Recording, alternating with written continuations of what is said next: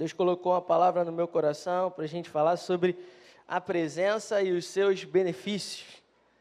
E Deus tem falado muito forte no meu espírito sobre a importância de nós, como igreja, valorizarmos e amarmos a presença de Deus acima de qualquer coisa. A gente precisa entender que tudo que a gente faz, se a presença de Deus não for uma realidade na nossa vida, não faz sentido. É por isso que Moisés, quando Deus dá a visão para ele de que ele seria o libertador, que tiraria o povo do Egito e conduziria esse povo até a terra prometida.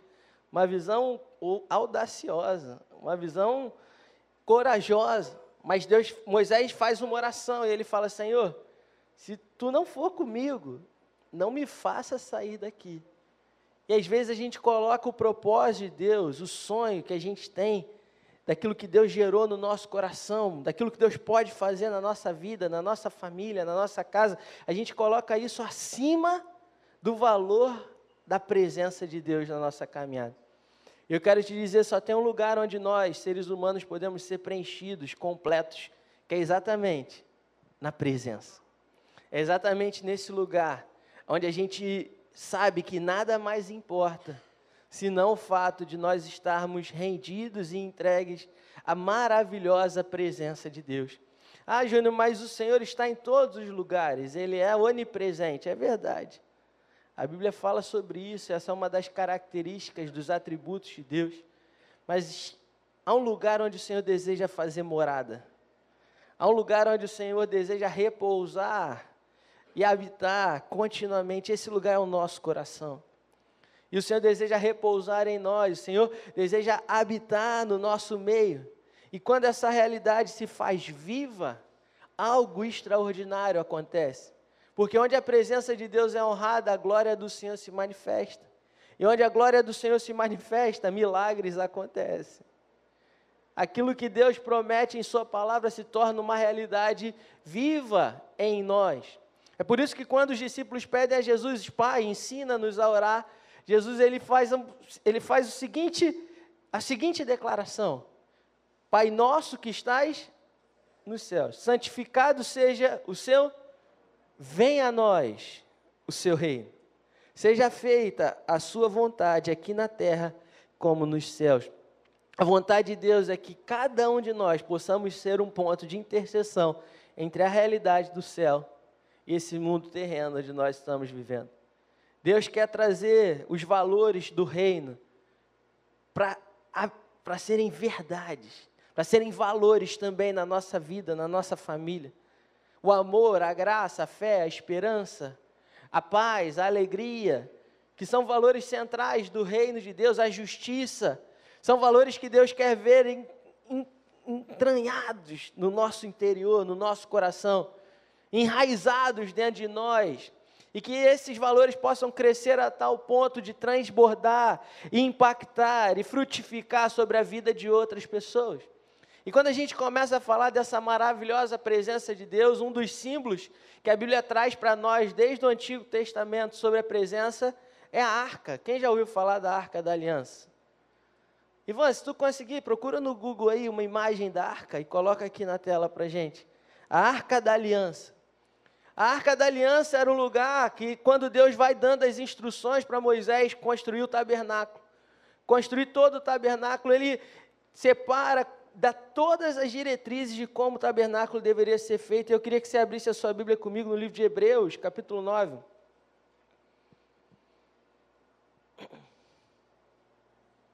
Hebreus capítulo 9.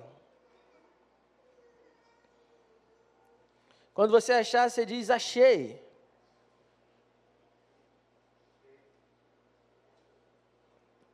Quem não achou, fala, me espera. Hebreus 9, do 1 ao versículo 5, amém? A palavra de Deus diz assim: Ora, a primeira aliança tinha regras para adoração e também um santuário terreno. Foi levantado um tabernáculo na parte da frente chamado Lugar Santo estavam o candelabro, a mesa e os pães da presença. Por trás do segundo véu havia a parte chamada Lugar Santíssimo, onde se encontrava um altar de ouro para o incenso e a arca da aliança. totalmente revestida de ouro. Nessa arca estavam o vaso de ouro contendo o maná, a vara de Arão que floresceu e as tábuas da aliança. Acima da arca estavam os querubins da glória que com a sua sombra cobriam a tampa da arca. A respeito dessas coisas, não cabe falar agora detalhadamente. Vamos orar, Senhor, fala aos nossos corações. Que nós possamos sair daqui hoje, nessa manhã, um pouco mais apaixonados pela Sua presença. Nós possamos entender o quanto ela é importante na nossa vida e ela é capaz de transformar ambientes, de transformar situações, de transformar circunstâncias, Pai. Simplesmente pelo fato de que o Senhor está presente.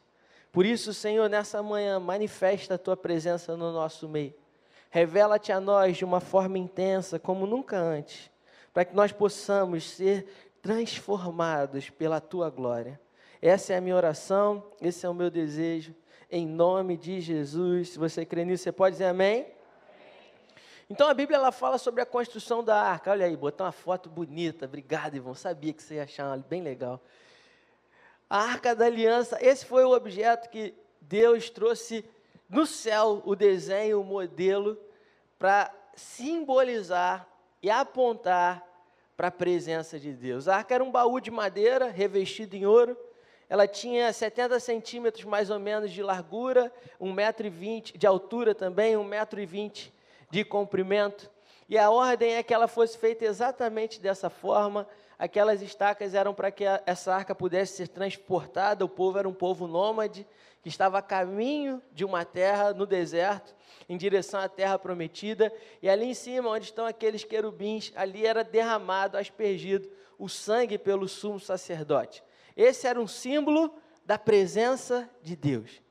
Esse era um símbolo da presença de Deus. Ficava guardada no tabernáculo, no lugar, no interior mais profundo do tabernáculo, um lugar chamado Santo dos Santos, o Santíssimo Lugar. Um lugar onde só o sumo sacerdote podia entrar periodicamente, de tempos em tempos, e, e ele precisava respeitar uma série de ordenanças, de rituais, para que ele pudesse chegar naquele lugar. Então, quando a gente começa a entender essa verdade, a gente começa a perceber algumas coisas importantes que se aplicam ainda na nossa vida hoje. Quando você começa a ver, Deus deu uma instrução, e a gente leu aqui no livro de Hebreus, capítulo 9, que três coisas foram guardadas no interior dessa arca. Embaixo daquela tampa ali de ouro foram guardadas três coisas ali. O que, que foi guardado ali? Você consegue lembrar comigo? Está lá no texto de Hebreus que a gente acabou de ler. O que, que foi guardado ali? Vamos lá. Amém? Versículo 4. Estavam o vaso de ouro contendo maná, a vara de Arão que floresceu e as tábuas da. Está comigo? Você está comigo, irmão? Então foi guardar três coisas dentro da arca. Não pode deixar aquela mesmo. Ah, achou outra, olha aí. Três coisas estavam guardadas dentro da arca. Aquela estava bonitona. Gostei. Então, que, que foi encontrado dentro da arca da aliança? As tábuas do mandamento, que simbolizavam a aliança de Deus. Foi encontrada ali a vara de Arão. E foi encontrado ali um pote contendo maná, que sustentou o povo no céu, no, no deserto, ao longo do deserto. E esses três símbolos guardados no interior dessa arca, uma tipificação do que simboliza a presença de Deus, eles apontam para algumas coisas que são benefícios que nós ainda hoje recebemos quando nós estamos mergulhados na presença. Quando a presença de Deus é uma realidade viva, quando a gente honra essa presença. Você conhece pessoas que só de chegar num ambiente, o ambiente muda? Tem pessoas que elas não passam imperceptíveis. Que elas chegam no lugar, o ambiente é transformado, para o bem ou para o mal. Não é? Tem gente que chega e tu fala, meu Deus, chegou esse cara, dá impaciência, Deus. Você pensou não agora, eu sei. Tem aqueles que chegam também e você fala, meu Deus, que bom que esse cara está aqui. Que alegria, cara, é, é, divertido, é leve, é, é saudável. Então, quando Jesus chega, ele é esse cara que o ambiente não tem como continuar igual. Quando Jesus chega na sua vida, quando Jesus chega na sua casa, quando Jesus chega na sua família, ele carrega tudo aquilo que ele é.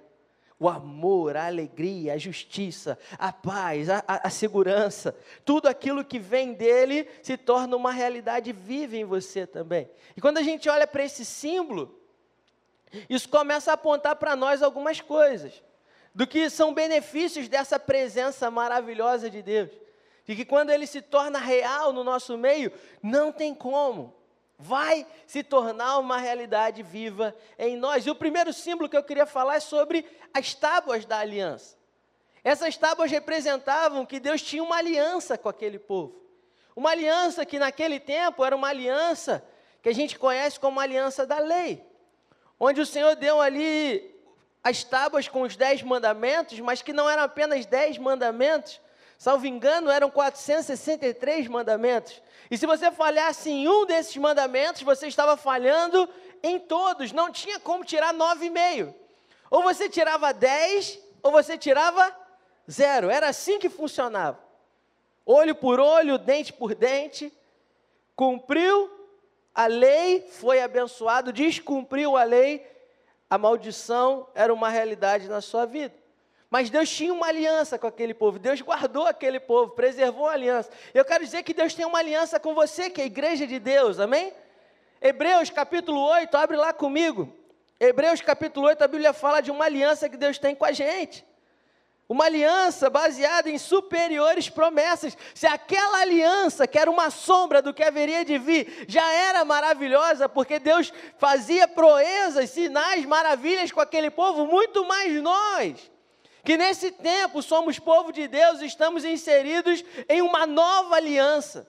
Hebreus capítulo 8 fala sobre essa nova aliança, fala de Jesus como sumo sacerdote dessa nova aliança.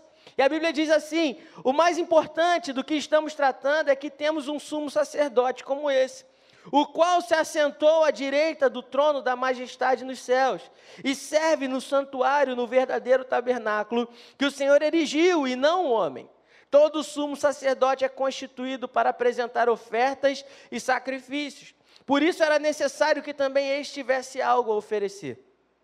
Se ele estivesse na terra, nem seria um sumo sacerdote, visto que já existem aqueles que apresentam as ofertas prescritas pela lei elas servem, eles servem num santuário que é cópia e sombra daquele que está nos céus. Já que Moisés foi avisado quando estava para construir o tabernáculo, tenha o cuidado de fazer tudo segundo o modelo que lhe foi mostrado no monte. Agora, porém, o ministério que Jesus recebeu é superior ao deles, assim como também a aliança da qual ele é mediador é superior à antiga, sendo baseada em promessas superiores. Vamos dar um pause aqui. A Bíblia diz que Deus deu um modelo para Moisés e falou para Moisés: faz tudo como eu estou te mostrando. Então, quem disse como a arca deveria ser feita foi o próprio Deus.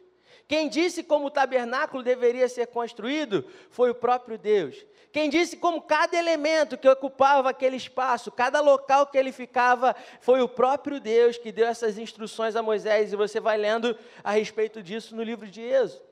Foi o Senhor que ungiu homens capacitados, cheios do Espírito Santo, para que fossem hábeis no trabalho com ouro, com madeira, para fazer exatamente do jeito que o Senhor havia revelado. Por quê? A Bíblia diz que há uma realidade espiritual que é tão real quanto aquilo que nós vivemos no mundo natural. E o projeto de Deus, em muitos ambientes, é trazer essa realidade para nós hoje, aqui nesse plano terreno.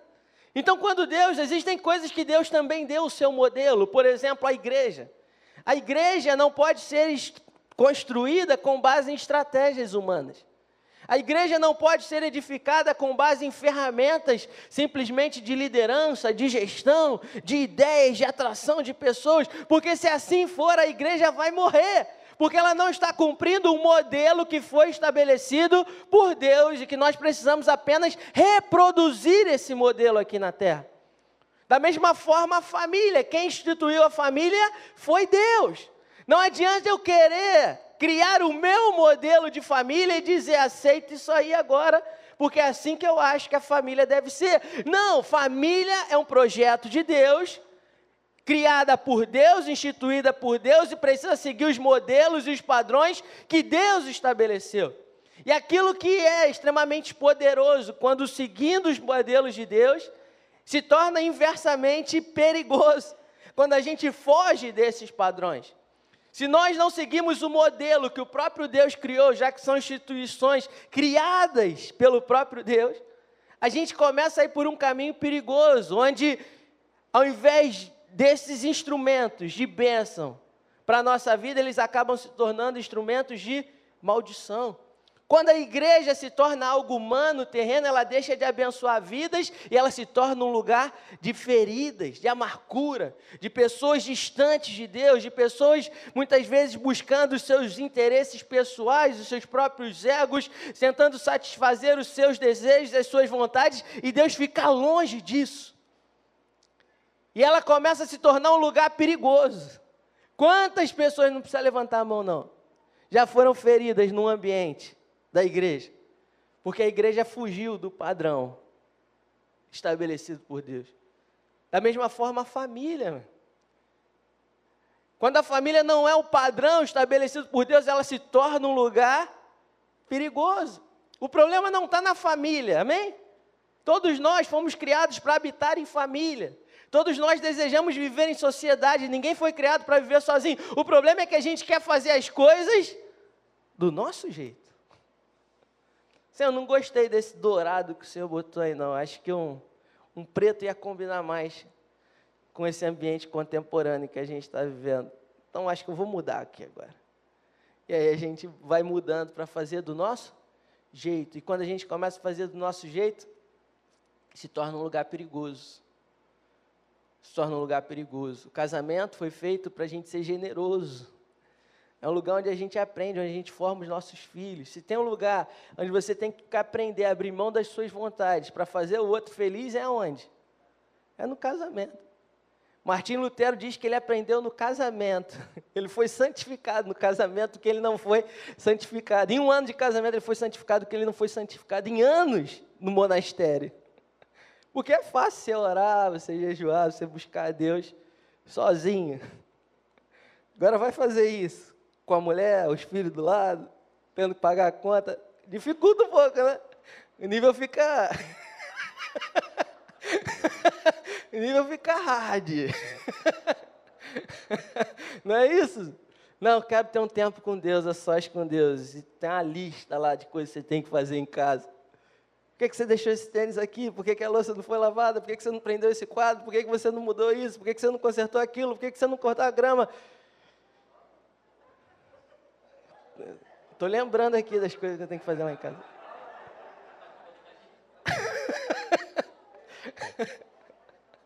Não é isso? E o filho do lado, mamãe, papai, mamãe, papai. O que, que foi? Nada.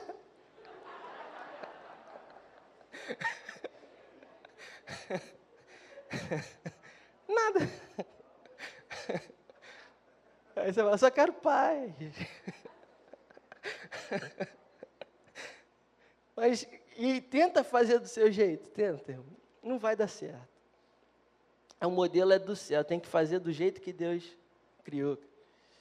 E quando a presença se revela, essa aliança se torna viva no nosso meio. E Deus começa a mostrar um modelo que não é nosso, que é dele, amém? E aí a gente continua lendo que essa aliança que nós estamos inseridos hoje como igreja, ela é infinitamente melhor do que a aliança que Deus fez com aquele povo. Porque ela era apenas uma sombra do que Deus iria trazer para nós hoje como uma realidade. E ele continua, é o próprio Deus que fala isso em Hebreus capítulo 8. Ele diz o seguinte: Agora, porém, o ministério que Jesus recebeu é superior ao deles, assim como também a aliança da qual ele é mediador é superior à antiga, sendo baseada em promessas superiores.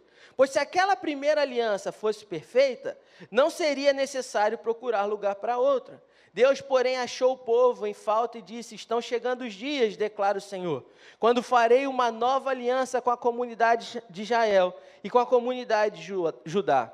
Não será como a aliança que fiz com seus antepassados, quando os tomei pela mão para tirá-los do Egito, visto que eles não permaneceram fiéis à minha aliança, eu me afastei deles, diz o Senhor. Esta aliança, esta é a aliança que farei com a comunidade de Israel. Depois daqueles dias, declara o Senhor, porei as minhas leis em sua mente e as escreverei em seu coração. Serei o seu Deus e eles serão o meu povo. A igreja é o povo de Deus hoje, nessa nova aliança. Ninguém mais ensinará o seu próximo, nem o seu irmão, dizendo: Conheço o Senhor, porque todos eles me conhecerão, desde o menor até o maior. Porque eu lhes perdoarei a maldade e não me lembrarei mais dos seus pecados. Chamando nova essa aliança, ele tornou antiquada a primeira, e o que se torna antiquado e envelhecido está a ponto de desaparecer. Deus ele começa a dizer que ele, come, que ele vai imprimir no coração da igreja, do povo dele, aquilo que é o modelo dos céus para a vida. Jesus não nos, de, nos, deixou órfãos, ele disse: Eu vou para o céu, mas eu vou enviar um consolador, um conselheiro, que guiará vocês a toda a verdade. A principal cláusula dessa aliança é que não há mais condenação sobre a nossa vida, que os nossos pecados foram perdoados e hoje nós temos livre acesso à presença de Deus. Dos seus pecados eu jamais me lembrarei. É o que Deus está falando aqui para a gente hoje, nessa manhã. Não há mais condenação e acusação sobre a sua vida, porque eu paguei um preço, eu derramei um sangue, a fim de que você possa ter livre acesso à minha presença. É, essa aliança é um dos benefícios centrais da presença de Deus manifesta hoje na nossa vida. Você não precisa do seu pastor dizendo o que é certo e errado para você fazer. No fundo, você sabe quando você está fazendo a coisa errada. O seu filho sabe quando está fazendo a coisa errada. O Espírito Santo mostra, ele faz uma cara de que ele está fazendo errado. Você já viu a criança fazendo aquela cara de tipo, e você pega ele no flagra, ele chega a se assustar assim, ele sabe que está errado. Você sabe quando você está errado. Eu não preciso ficar aqui te dizendo, não faz isso, não faz aquilo. No fundo você sabe, cara. Você sabe, lá no teu interior, é que às vezes você quer muito, mas você sabe que tem coisas que você precisa mudar, que não é por aqui, que ali você precisa fazer diferente. Isso já é o Espírito Santo na sua consciência, te mostrando o modelo dos céus para você construir a sua vida. Então, o primeiro benefício da presença é essa certeza de uma aliança extraordinária que está disponível para cada um de nós. Um pacto que o Senhor fez com a humanidade, com a minha vida de forma pessoal, com a sua vida de forma pessoal, onde Ele disse: Eu não vou te abandonar, eu não vou te deixar, os seus pecados foram perdoados. Hoje você pode depender e desfrutar da minha presença continuamente na sua vida. Amém? O segundo elemento que a gente vê inserido dentro da arca da aliança que Deus fez questão, questão de guardar ali dentro. E eu quero falar com vocês, diz respeito à vara de Arão. O que era a vara de Arão? Era um símbolo do sacerdócio que foi instaurado e liberado sobre a vida de Arão. No livro de, de Êxodo, número ali no, no Pentateuco, a gente vê uma rebelião contra Moisés e Arão. O povo começa a questionar e dizer: por que, que Arão é o sacerdote? Eu posso fazer isso também. E eles começam a, a desonrar Moisés e Arão e, e, questionar o que estava sendo feito. Então, Deus vem de encontro àqueles rebeldes e, e reafirma o chamado de Deus sobre a vida de Arão.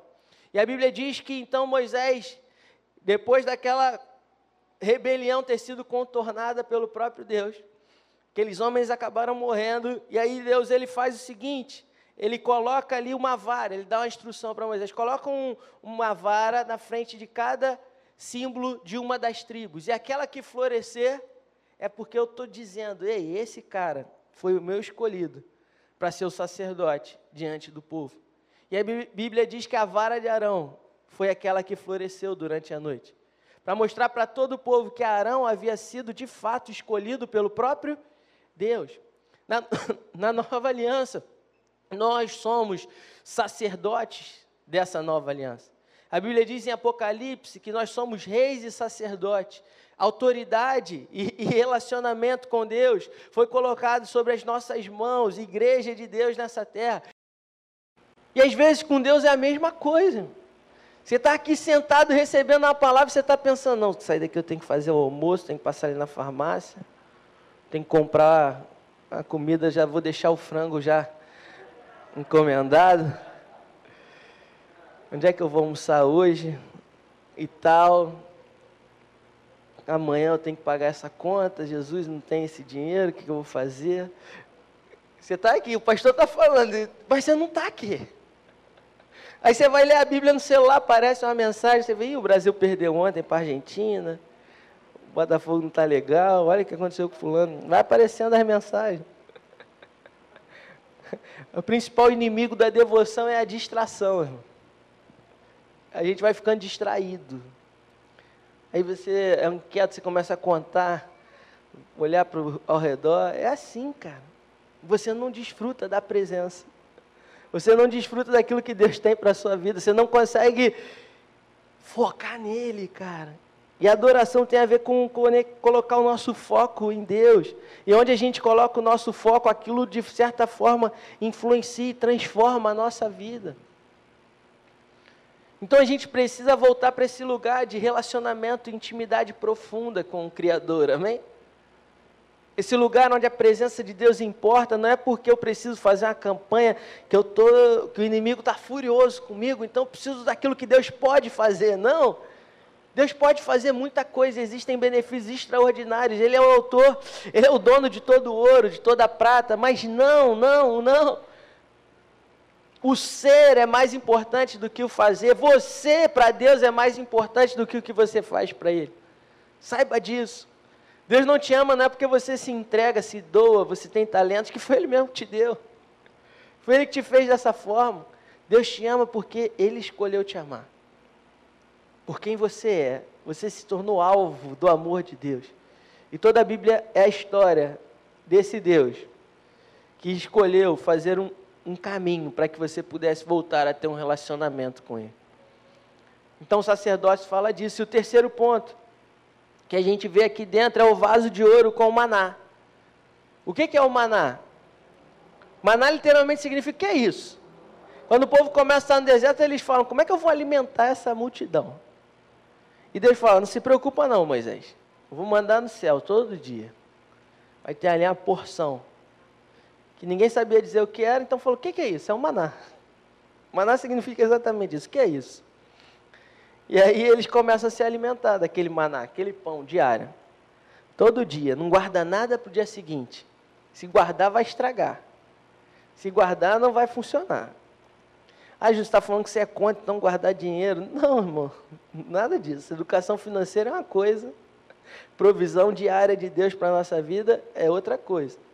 Não confundir imprudência com, com fé. Amém? Vamos, vamos separar essas coisas. Tá? Mas eu quero dizer o seguinte: há uma provisão, o Senhor falando, ei, fica tranquilo. Sabe o que você precisa? Eu tenho, eu vou te dar. Eu vou te dar na medida exata.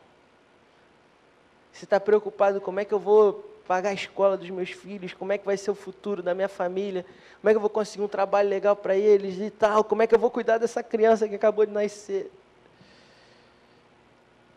Deus está falando, está tranquilo, eu vou cuidar. Está aqui, ó, na minha presença você tem provisão. Não fiquem ansiosos, preocupados com o que vocês vão vestir, com o que vocês vão comer. Sabe, olha, olha as aves do céu, quem falou isso foi Jesus. Elas não trabalham, não, o Senhor, contudo, em toda a sua glória, está cuidando delas. Sabe, olha os lírios do campo, nem Salomão, em toda a sua glória, se vestiu como um deles. Buscai, pois, em primeiro lugar, o reino de Deus e a sua justiça, todas as outras coisas vos serão acrescentadas. Se você for pesquisar no original o que, que todas significa, é todas mesmo, todas. É o que, que você está precisando? De alegria? Deus tem. É de saúde emocional? É uma necessidade do homem? Deus tem para você. É de provisão financeira? Deus tem. É de paz interior? Deus tem. É provisão. É interessante que o próprio Jesus, quando ele prega depois de multiplicar os pães e os peixes, ele faz um discurso duro e ele diz: Eu sou o pão vivo que desceu do céu. Quem de mim se alimenta por mim viverá. E ele faz um, uma comparação com esse maná. Ele diz: Lembra do maná lá no deserto? Então, eu sou esse maná. Não dá para guardar Jesus para o dia seguinte, amém? Não dá para você pegar uma porção que você recebeu de Jesus hoje domingo e hoje você recebe a porção maior dele.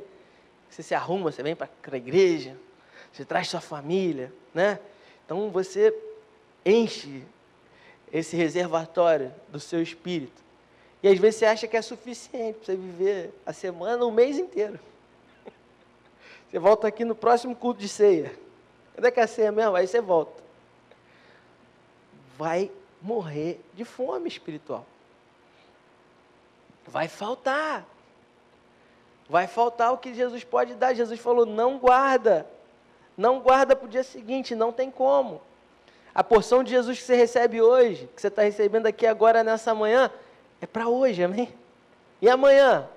Você precisa de uma nova. E amanhã? É uma nova.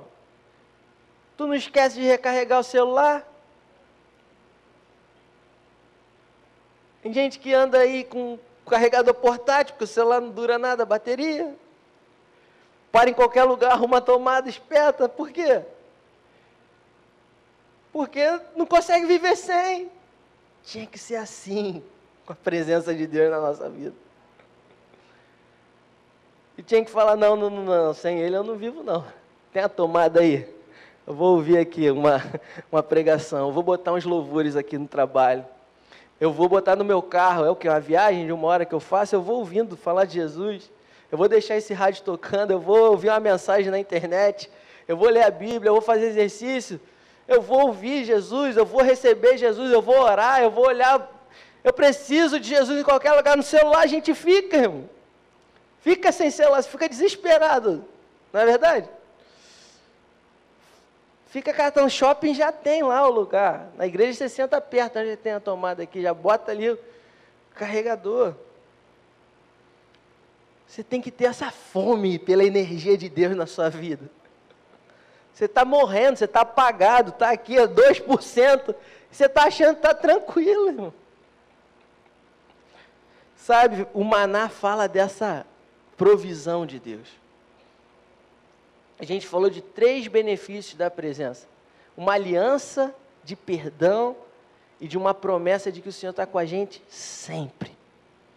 Uma aliança de um sacerdote que é chamado a reconectar, preparar um altar, oferecer sacrifícios de louvor, de adoração ao Senhor e manter o seu relacionamento vivo e conectar outros a Deus, amém? E a gente falou dessa provisão abundante liberada sobre cada um de nós três benefícios, só quero falar de três, porque tem muito mais que acompanha tudo isso. Mas eu quero te encorajar a ser apaixonado pela presença de Deus. Ah, pastor, então vamos construir. Pega a galera aí que trabalha. Cadê os ourives da igreja? Pessoal marceneiro. Vamos construir uma arca dessa e botar aqui. Sai fora, irmão. Isso era só um símbolo, uma sombra do que haveria de vir. Hoje você é a arca da aliança, está sendo depositada dentro de você. Essa arca sumiu ao longo da história, sabe por quê? Para ninguém ficar achando que tem a ver ainda com ela. Jesus fez uma aliança superior e ele falou: Ei, tudo isso que era uma sombra, hoje eu deposito na sua vida. Hoje eu deposito no seu interior, hoje eu guardo dentro de você. E onde você for, isso vai se manifestar, amém? Onde você for, vai ser um pedaço do céu. Onde você for, a presença revelada de Deus será uma realidade viva naquele ambiente. Eu não preciso mais fazer uma arca, pendurar uma arca bonita aqui, porque isso é só um símbolo que aponta para a obra maravilhosa que Jesus fez.